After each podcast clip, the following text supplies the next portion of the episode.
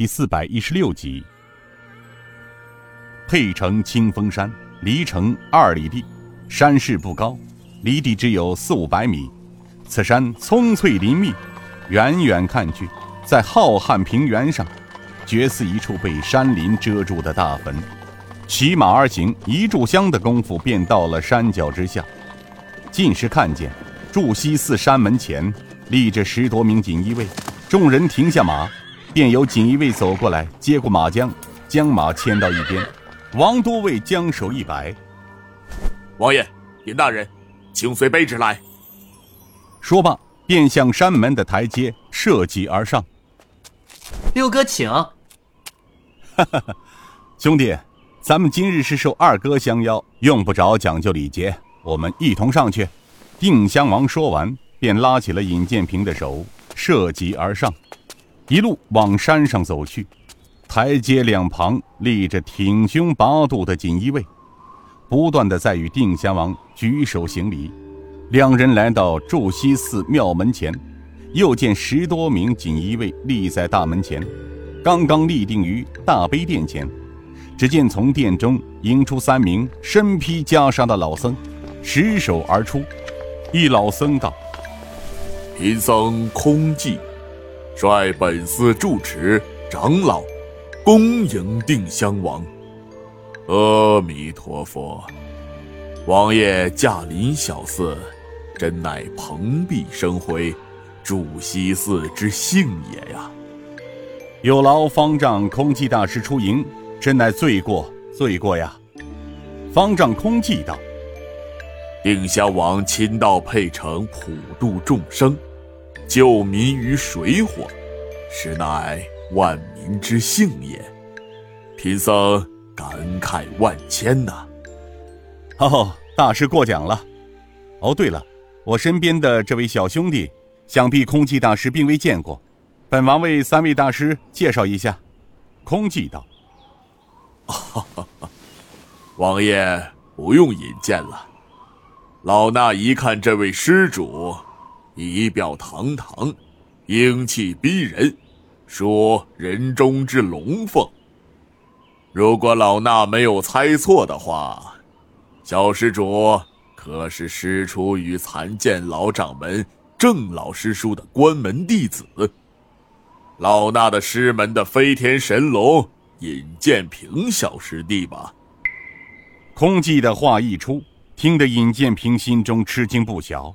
而定襄王则哈哈大笑，哈哈哈！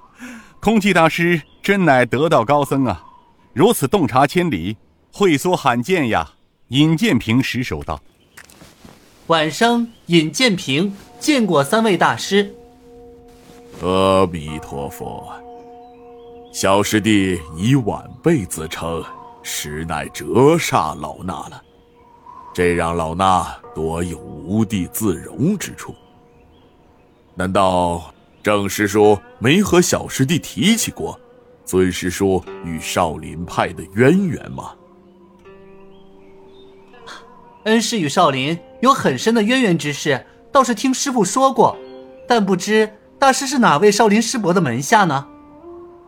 阿弥陀佛，善哉，善哉。老衲的恩师悟净。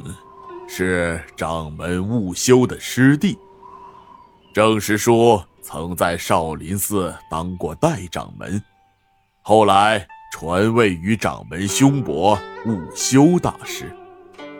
啊，原来您是悟净师叔的首座大弟子空寂大师。这么说来，平儿拜见大师兄。尹建平说完便跪拜下去，慌得空寂方丈急忙相扶。这伸手一扶间，空寂大惊失色，后退半步后，呵呵笑道：“小师弟真乃青出于蓝呐！老衲深受此礼，愧不敢当，愧不敢当，快快请起。”见方丈如此，空寂方丈身边的主持和长老惊得目瞪口呆，心想。就凭方丈大师六十多年的修为，也奈何不了一位年纪双十的年轻人，真是太不可思议了。一旁的定襄王六皇子内心也称奇不已。尹建平拜了三拜，方才立起身来。他笑容满面的拉着空寂的手：“师兄，真乃有缘千里来相会，无缘对面不相识。今日配成偶遇师兄，真乃三生有幸。”空寂呵呵笑道：“阿弥陀佛，佛祖保佑，佛祖保佑啊！老大这一高兴，把王爷晾到一边了，真乃罪过呀！王爷，小师弟，晋南王在清风亭相候多时了，快快请上去。廖阴长老，吩咐下去，备斋饭。”等会儿，王爷谈完事，斋房侍奉。是，掌门。空寂用手一扶，王爷，师弟，请随老衲来。空寂说罢，转身带路往大悲殿而走。